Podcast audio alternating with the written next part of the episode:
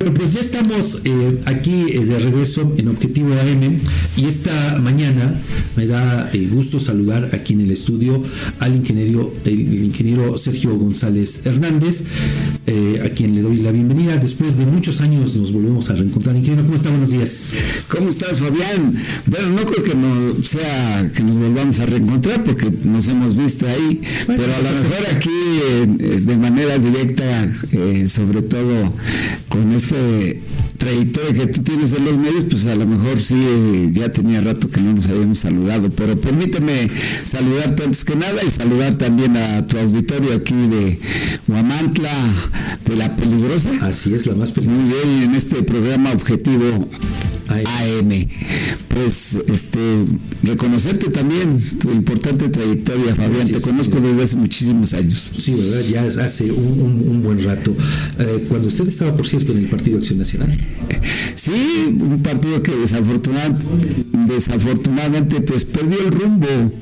Hubo realmente un objetivo. Ahora sí, haciendo alusión a tu programa social, unas causas que motivaran estar en él. Eh, no fue el mismo PAN que yo conocí allá en 1995, al que después se empezó a, pues a desdibujar por el tema de que pues el poder es muy peligroso y terminó siendo un partido de una solamente de luchas intestinas. Y en 1916, en diciembre de 1916, no, perdón, 2016, 2016, yo firmé mi renuncia al partido precisamente por ya no, por encontrar ya un partido vacío, sin causas del orden social. Pero eso es que lo deja. Yo lo dejo, no lo dejo por ningún capricho, que algo, porque fue en diciembre precisamente del 2016, no había ni proceso electoral, ni había este eh, ningún este, proceso interno, nada. Simplemente creo que fue una decisión personal y ahí hay un testimonio eh, de la exposición de motivos que yo tuve para en su momento Oye, dejar el partido. Pero sí un eh, cambio diametral, ¿no? De 180 grados el giro porque pues se va del PAN a Morena. A ver, primero quiero decirte, este, pues fueron prácticamente seis años para eh, que yo me incorporara nuevamente a una fuerza política. ¿Cuánto tiempo le llevó que lo convencieran? Mira, yo creo que yo me sumé más que nada al proyecto de la licenciada Lorena Cuellar Cisneros en el 2016. Y ahí, bueno, pues inclusive me decían que si me había este, afiliado al PRD, porque en ese momento ya este, participaba en el PRD, o más bien participó como candidata del PRD. No fue así, fue el proyecto de Lorena Cuellar Cisneros la que me... ¿El este, proyecto lo convence, no Morena? No, no, no, a ver, primeramente estoy hablando de ese primer momento con la licenciada, con la licenciada Lorena Cuellar Cisneros. Y después tengo la oportunidad de ir conociendo por la cercanía que ella misma tenía con el presidente Obrador y aquí con la presencia de su hijo este Gonzalo. Gonzalo eh, empezamos a tener una interacción. La verdad es que yo empecé a tener una acercamiento con Morena desde finales del 2018. Eh, perdón, finales del 2017 a través de Gonzalo López Beltrán. La verdad que fueron pláticas muy bonitas, muy eh, intensas, de mucho intercambio eh, ideológico también. Pero resulta que en Morena encuentras también los principios básicos, yo creo que de, todo partido. Pues ¿qué es lo que se busca? Pues el bien, el bien de la sociedad, eh, este, el bien común de la sociedad. Y lo encuentras ahí y encuentras también dentro de los principios de Morena algunos que también se comparten con otras ideologías.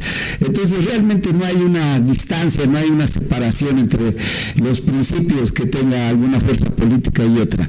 Y además, pues convencido totalmente del proyecto de la cuarta transformación, porque la cuarta transformación, la verdad, le ha venido a dar ese giro que tú hablas de 180 grados y al, compromiso con, la ciudadanía, con el pueblo de, México, con el pueblo de Tlaxcala. Mira, yo creo que hay algo muy importante. Primeramente, eh, la cuarta transformación y la propuesta del presidente Obrador, que además fui firmante de, un, de, una promoción que le estaba haciendo en todo el país y en febrero del 2018 yo firmé un acuerdo de unidad, porque él estaba buscando también a ciudadanos que, que pues compartieran con él este proyecto de, de transformación. ¿Qué te convence ya en este momento? La lucha, o más bien la atención social que se le está dando, eh, la lucha contra la corrupción que también se está dando de manera muy, muy puntual, eh, la recuperación de las instituciones que pues, estaban secuestradas por eh, actores que en su momento pues ya no entendieron las necesidades que este país tenía. Entonces esto fue parte de lo que a mí sí ya me llamó para que hoy sea militante del movimiento de regeneración nacional. ¿A partir de cuándo es militante? De este año, de este año, a partir de este año yo soy militante del movimiento de regeneración nacional, pero vine trabajando ya arduamente. ¿Por qué no tomé la decisión de afiliarme? Porque yo creo que es importante primeramente estar convencido de los principios ideológicos, del proyecto de nación que pueda, que pueda tener, y eso pues, pues hay que irlo entendiendo, hay que irlo entendiendo en la práctica. No es fácil porque al final también, pues inclusive uno cuando llega a otra fuerza política piensa que llega uno a usurpar espacios o lugares. La verdad es que yo en los primeros años nunca tuve ninguna intención de, participar en alguna candidatura. A lo mejor hubo hasta alguna propuesta, cosa que yo no, no acepté porque creo que no era, no, era el momento. Sí, en el, en el 2018 nos invitaron para que pudiéramos ser parte de, de algún este, distrito federal, pero yo no acepté porque pues había inclusive recelo por parte de la misma militancia por esa situación de ¿No era el momento, como dicen los políticos? Pues no era el momento, la verdad, yo no, yo no iba a, no tenía ninguna intención de llegar al movimiento de regeneración nacional a, solamente para proponerme, no, creo que fue un trabajo muy amplio, hice tareas este, conjuntas con Gonzalo, con el profesor Joel Molina, hicimos tareas este, conjuntas de organización de, del partido y luego pues me tocó ya inclusive cuando se gana y a la gobernadora hoy este, la nombran en su momento eh, superdelegada de bienestar, me toca organizar el, proceso de, levantamiento de los censos que se realizaron a partir de septiembre hasta diciembre, que fueron la base para que eh, la política social del presidente tuviera pues los objetivos que, que él tenía. Y entonces yo fui transitando con un trabajo primeramente al interior del partido que después me llevó a que efectivamente entendiera que para ello hay que estar dentro, hay que ser un miembro activo de, de, la fuerza política, en este caso del Movimiento de Regeneración Nacional, y hoy estamos con toda esa convicción. O sea que sí ha hecho talacha. La hemos hecho, tenemos, te vuelvo a repetir, desde el 2017 ya una cercanía con, con el movimiento y pues hemos venido avanzando. Creo que hoy la gente de, del movimiento, los fundadores, la, la gente que en su momento pues llegó desde hace muchos años, pues hoy también ya hay una aceptación a Sergio González porque ha sido una ardua tarea de participación y sobre todo colaborando en todas las tareas de organización y, sobre todo de preparación en los diferentes procesos electorales. Y llega por segunda ocasión a la Secretaría de Gobierno, un eh, cargo pues que en sí mismo pues conlleva una alta responsabilidad de género. Sí, sí, la verdad es que pues yo eh, digo, eh, lo que teníamos planteado en el proyecto de la licenciada Lorena Cuellar Cisneros no era una situación también de encargo, sino de que pues ella tuviera esta oportunidad de encabezar un proyecto de transformación para Tlaxcala. Me hizo la invitación para que fuera parte de su gabinete con esta honrosa designación en su momento para ser secretario de gobierno, cosa que le agradezco muchísimo y que nos dio la oportunidad de trabajar estos dos años, dos meses a su lado, conociendo pues sobre todo a una mujer que está con una vocación de servir a Tlaxcala, siempre buscando el bien del pueblo de Tlaxcala y eso me dio mucho gusto acompañarla durante estos dos años, dos meses. Visto eh, desde varios colegas opinadores, el papel de Sergio González al frente de la Secretaría de Gobierno no dio los resultados que se esperaban, tomando en cuenta la experiencia que ya traía de haber ocupado este mismo cargo en el gobierno de Torres. A ver, yo quiero decirte, pues ahorita a mí me gustaría que tú a lo mejor me hicieras un comentario, pero ve al estado de Tlaxcala. Yo veo un estado eh, a lo largo y ancho, al oriente, al poniente, al norte, al sur, trabajando trabajando con las condiciones de gobernabilidad que se requieren para su desarrollo. Un Estado que en sus municipios también tiene una, eh, ahorita una cotidianidad que no está trastocada por ninguna circunstancia.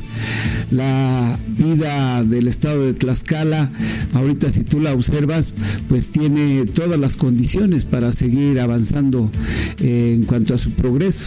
Entonces, pues no sé a qué se refieran. Uno de los puntos que más se critica de la gestión de Sergio González a de la Secretaría de Gobierno es el conflicto de Chicotzingo, un conflicto que inició eh, eh, obviamente después de los resultados de la elección, pero que en el transcurso del tiempo se convirtió en un conflicto político-social. Sí, efectivamente, nosotros recibimos un conflicto postelectoral que inmediatamente pues atendimos. Y tuvimos varias mesas de diálogo entre los inconformes y el presidente municipal, pero quiero decirte que el primer momento eh, que nosotros nos eh, atendimos fue que el presidente pudiera tomar protesta. Y eh, es el 31 de, de agosto 2021. 2021 los 60 presidentes municipales tomaron protesta, quedaron instalados formal y legalmente. Y de ahí, bueno, pues la inconformidad porque pues estaban planteando inmediatamente una destitución que no correspondía a la Secretaría de Gobierno dar respuesta, sino tendría que ser el Congreso pues eh, quien determinara en función de lo que los mismos pobladores tenían que aportar como parte de, de el fundamento o en lo que ellos basaban la, petición, cosa que pues allí a la Secretaría no le correspondía. Pero aún así hicimos esfuerzos muy importantes por tratar de encontrar un diálogo, pero se fueron polarizando las, las posiciones porque hubo un conflicto primero familiar que derivó en un suceso lamentable para una persona. Así es. Pero fue un conflicto personal que no tenía nada que ver con el eh, la protesta o eh, con la inconformidad que tenía. ¿Con el origen del conflicto? Con el origen del conflicto. Nada que ver. Nada que ver.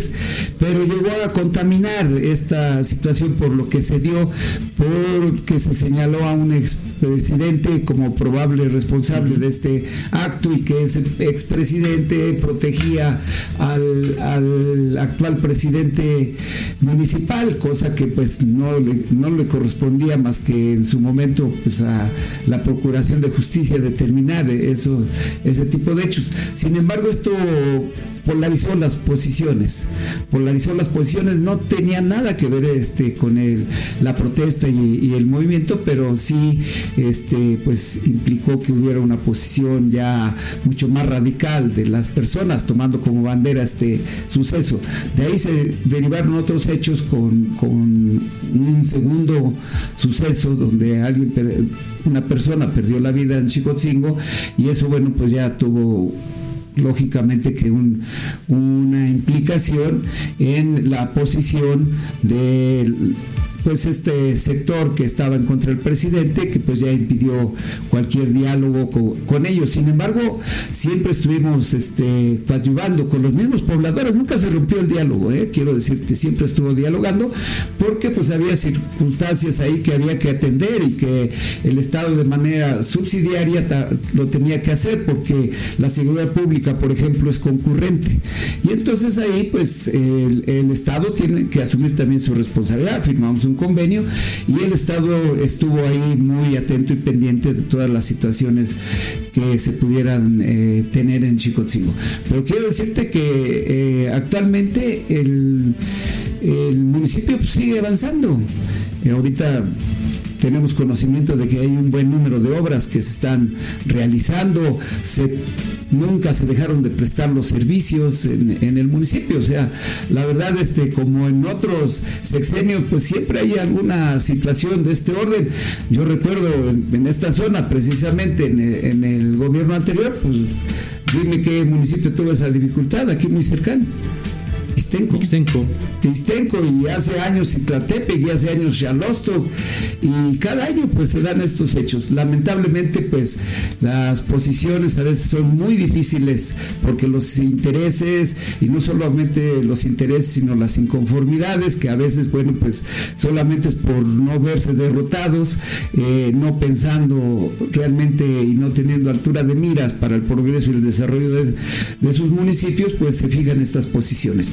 Pero pues es una situación que al final, te vuelvo a repetir, tampoco tiene unas características de ingobernabilidad. Sí hay un conflicto social, sí lo hay, pero gobernabilidad sí lo hay. Porque componentes de gobernabilidad. Y primero es que hay autoridad y hay autoridad. Segundo, que las actividades no se trastoquen y, pues hay actividades en Chicotzingo. Entonces, este, pues yo creo que a pesar de esta dificultad, tuvimos toda la atención y nunca descuidamos lo que, lo que estaba sucediendo en Chicotzingo se va tranquilo de la Secretaría de Gobierno totalmente después de dos años, dos tranquilo, Totalmente tranquilo, porque te vuelvo a repetir, creo que dejamos un, trabajo que ahorita tiene pues circunstancias este, de paz social y también, bueno, pues en materia de seguridad se ha venido avanzando. Hoy las estadísticas del Secretario Ejecutivo muestran pues una baja en cuanto a los delitos. Yo sé que este, también pues estos hay hechos inclusive de alto impacto que a veces en Tlaxcala pues son eh, delitos que pues a la gente inquieta, pero al final quiero decirte que se hizo un gran esfuerzo, a mí me tocó coordinar las mesas de la paz y la seguridad estatal y desde ahí logramos una magnífica coordinación con eh, los tres órdenes de gobierno, empezando por las fuerzas federales con una gran disposición de, del ejército mexicano, de la Guardia Nacional y pues con la gestión de la gobernadora la suma de la Marina también hoy en Tlaxcala, que pues está dando muy buenos resultados. Yo me voy tranquilo y satisfecho por atender estas dos áreas, el tema de la paz social y el tema de la seguridad. Y creo que ahí están los resultados para que todo el mundo lo pueda juzgar. La vida pública hoy es más pública y nosotros pues, estamos este, siempre bajo el escrutinio de la sociedad y de la población. Bueno, ahí creo que sí vamos a entrar en, en divergencias, ingeniero, porque cierto, el número de delitos eh, reportados, denunciados ante la Procuraduría es, bajo, ¿no? Pero también sabemos que hay un alto índice de impunidad. Eh, la cifra negra también que es sumamente eh, importante. Y además, pues con el tema de los linchamientos. Tlaxcala ocupa el deshonroso lugar a primer, el primer lugar en cuanto a linchamientos y en cuanto a intentos de linchamientos. En esa parte que eh, en descargo quizá habría que decirlo, sí, también hay que ser eh, pues eh, honestos en este tema, ahí la parte de los municipios no ha cumplido.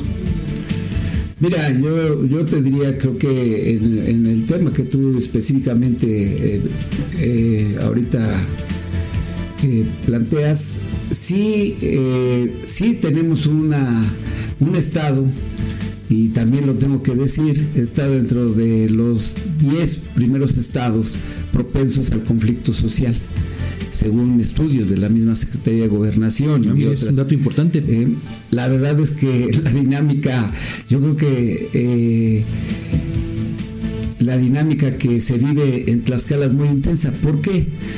Eh, yo a veces he hecho algunos estudios y son algunas conclusiones que quisiera exponer. La primera, en Tlaxcala todo es politizado. En segunda, el mismo sistema político que tenemos, con 60 municipios en un territorio muy pequeño, con 300 comunidades ahí con un rango también de autoridad, tanto este, representativa como administrativa, y algo que, que también este, debemos de tener en consideración y es algo que yo comenté en algún momento con el diputado Cambrón por el tema de la reforma electoral que se quedó ahí en el estancado. en el tintero es la, la legitimidad de la autoridad. Resulta que eh, en Tlaxcala tenemos en promedio una participación en las elecciones del 65%, es una de las participaciones más altas. Y esto deriva del sistema político que tenemos. Desde ahí quiero decirte que este, pues esa participación no ha dado para darle legitimidad a las autoridades. Si tú revisas este, eh, la votación que obtiene cada uno de los candidatos, es una minoría. Es, todos son minoría. Así es, todos, todos. Aquí solamente hubo un municipio que tuvo mayoría, Benito Juárez. ¿Eh? Pero todos los demás son minorías, pero minorías. Sí, sí, minorías de las minorías. De las minorías. Y si a esto eh, le sumamos que a veces, pues quienes son electos, quienes tienen esa oportunidad de representar al pueblo, no tienen esa comunicación primeramente con la población, porque de entrada tú participas contra 10 candidatos en promedio en tu municipio. Sí. Ganas, pues ya tienes 10 enemigos para empezar. Y si no tienes la mano, si no tienes un diálogo con ellos, pues deja siempre sembrado. Se polarizan. Se, empieza a, tener desde ese momento ahí una posición en contra de las decisiones que tú puedes ir tomando como autoridad.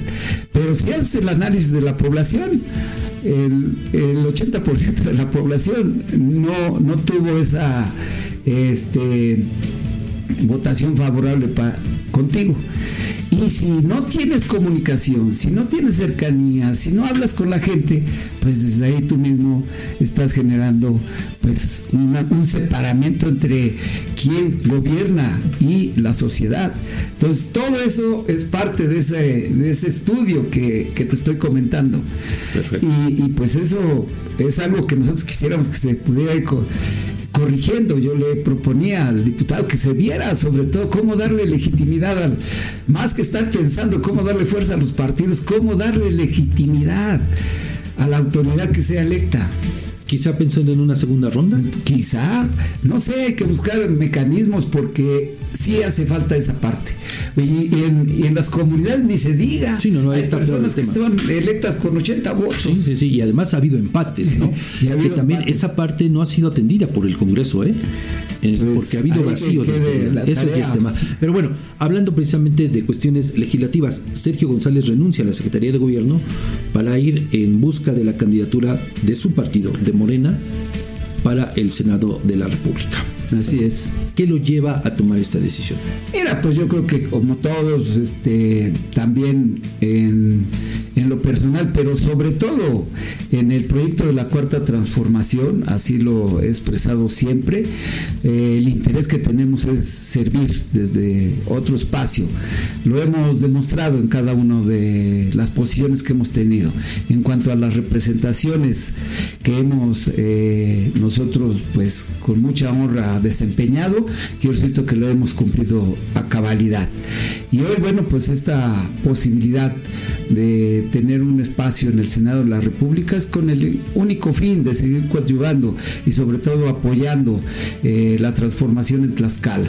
Creo que son espacios donde también está centrada la, mucha de la vida nacional, porque el Senado es donde está el pacto federal, donde está el corazón de lo que es esta gran nación.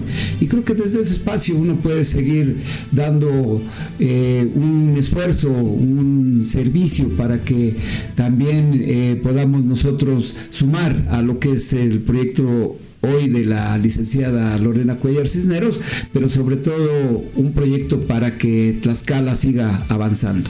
Y sobre todo también, eh, pues visto desde afuera, atendiendo esta parte que refiere del proyecto de la cuarta transformación, se requiere que el próximo titular, la próxima titular del, Ejecutivo Federal, cuente con el respaldo de la mayoría. Bueno, esa es parte del objetivo que tiene este, la cuarta transformación en el proceso 2024, ganar la mayoría del Congreso de la Unión, de las dos cámaras, la baja y la alta, con el Senado de la República, pero pues el único fin es ir, eh, fincando ese andamiento andamiaje eh, jurídico, ese andamiaje eh, con, la, con las leyes que se requieran para que la transformación siga avanzando. Sin embargo, ingeniero, para lograr este propósito, obviamente pues como sabemos en matemáticas primero es el 1 y luego es el 2, se tiene que lograr la candidatura. Así es. Un uh, tema uh, pues eh, que podríamos decir, bueno, por lo menos visto desde este lado, sí es un hándicap para Sergio González. ¿Por qué?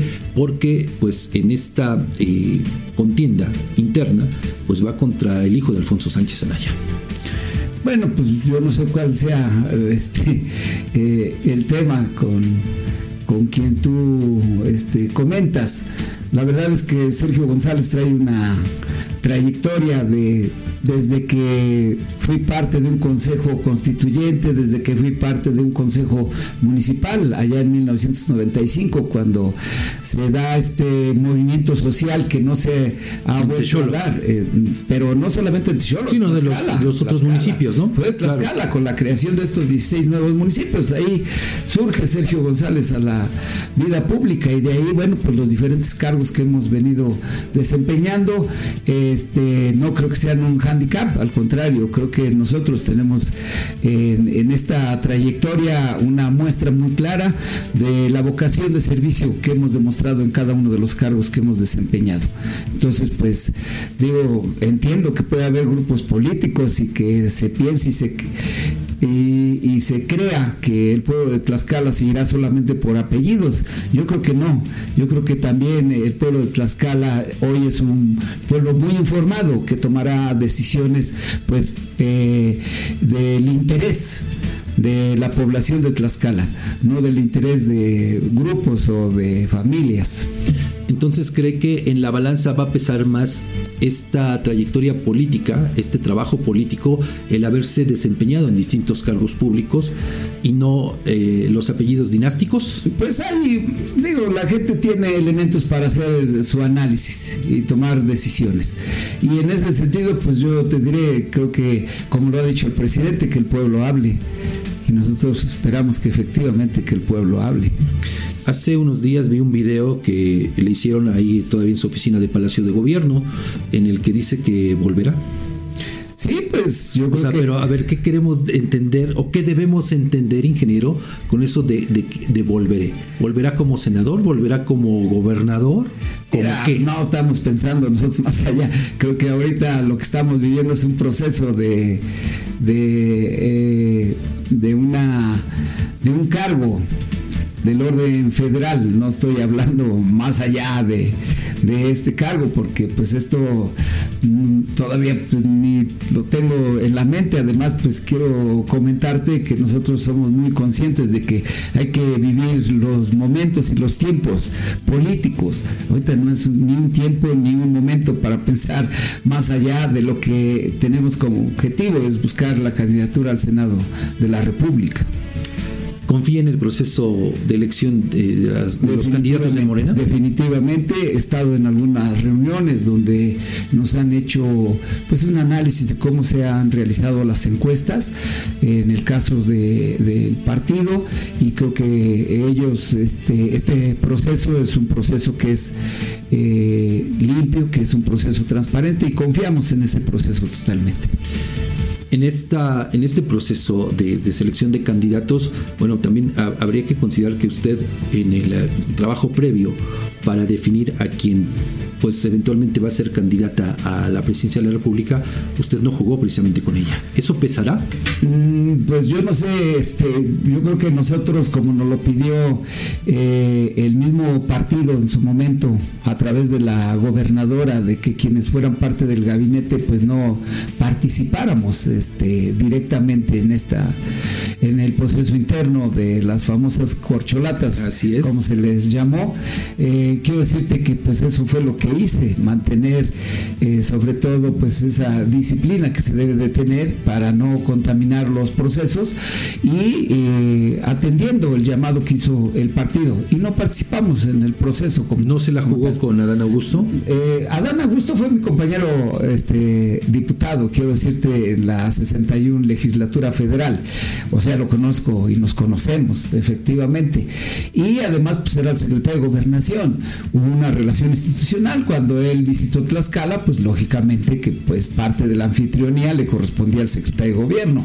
Y en esa parte, bueno, pues a veces hay interpretaciones y hay lecturas como si nosotros ya estuviéramos cargados hacia un lado. Pero quiero decirte que cuando vino por primera vez eh, Claudia Sheinbaum a presentar experiencias exitosas de su gobierno, que fue un evento, pues, digamos, oficial entre eh, entre el gobierno del estado y el gobierno de la Ciudad de México. En otra ocasión que vino a presentar pues el proyecto de la mejora regulatoria que se tenía en la Ciudad de México pues la recibimos también institucionalmente y también tuve la oportunidad de platicar con ella porque quiero decirte que allá en los años en 1979 80 81 cuando se dio el movimiento de la pues el surgimiento de lo que fue en ese momento eh, el movimiento de la coordinadora de maestros, eh, también estaba el CEU por la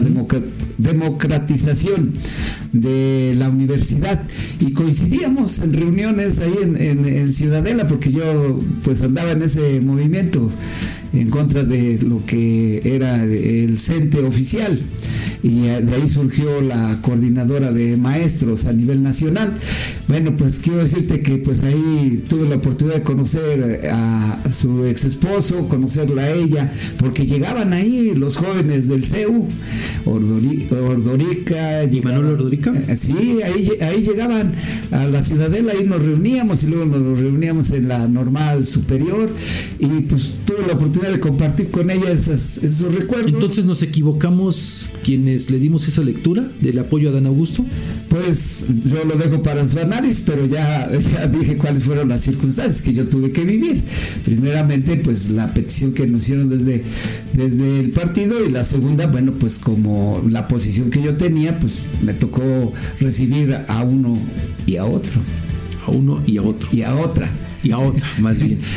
Para cerrar, ingeniero Sergio, eh, también este video al que hago alusión, usted eh, pues aduce que la historia los va a juzgar. Sí. Como a todo.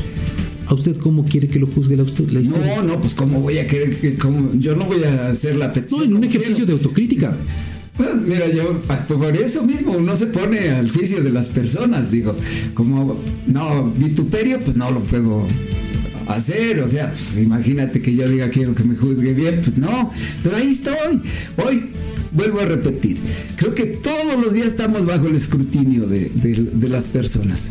Y así como uno tiene que aceptar también los errores que uno comete y que vienen muchas veces como señalamientos de la misma sociedad o de los medios de comunicación, de donde vengan, y que nos deben de ayudar para corregir algunas cosas que en su momento pues uno no ve, como el pintor que está pegado a la barda y que llega al de atrás y te dice, oye, pero mira ahí este te falta, eh, ahí se ven los brochazos y tú no los ves porque estás tan cerca. Entonces nosotros siempre hemos estado... ¿No lo ha cegado la política? Nunca, fíjate, sigo siendo el mismo personaje, la misma persona sobre todo. No el, personaje público igual y la persona pues ni se diga, creo que nunca... Eh, he tenido un cambio en mi forma de ser como persona, como ciudadano también de este estado. Pues ingeniero Sergio, le agradezco mucho que pues eh, se diera este tiempo para platicar con nosotros. Desde luego que hay muchísimos temas por los que eh, todavía pues vale la pena entrevistarlo, pero bueno, ¿qué le parece si hacemos el compromiso de continuar platicando en alguna otra ocasión? Eh, las puertas de aquí de la más peligrosa están abiertas, lo hemos dicho en muchas ocasiones. Lamentablemente, bueno, también se lo tengo que decir y de frente, como siempre han sido las cosas con usted, que pues en el gobierno pues nos, nos tienen vetados y por eso es que no tenemos la oportunidad de platicar con los personajes eh, de la administración pública. Hoy usted ya no está en la administración pública, pero sí le agradezco que nos diera este tiempo.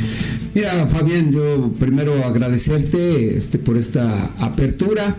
Quiero decirte que este, pues hoy estamos en tiempos eh, de total respeto a la libertad de expresión y en ese sentido pues yo soy también alguien que cree que pues parte de la democracia es estas libertades de las que gozamos.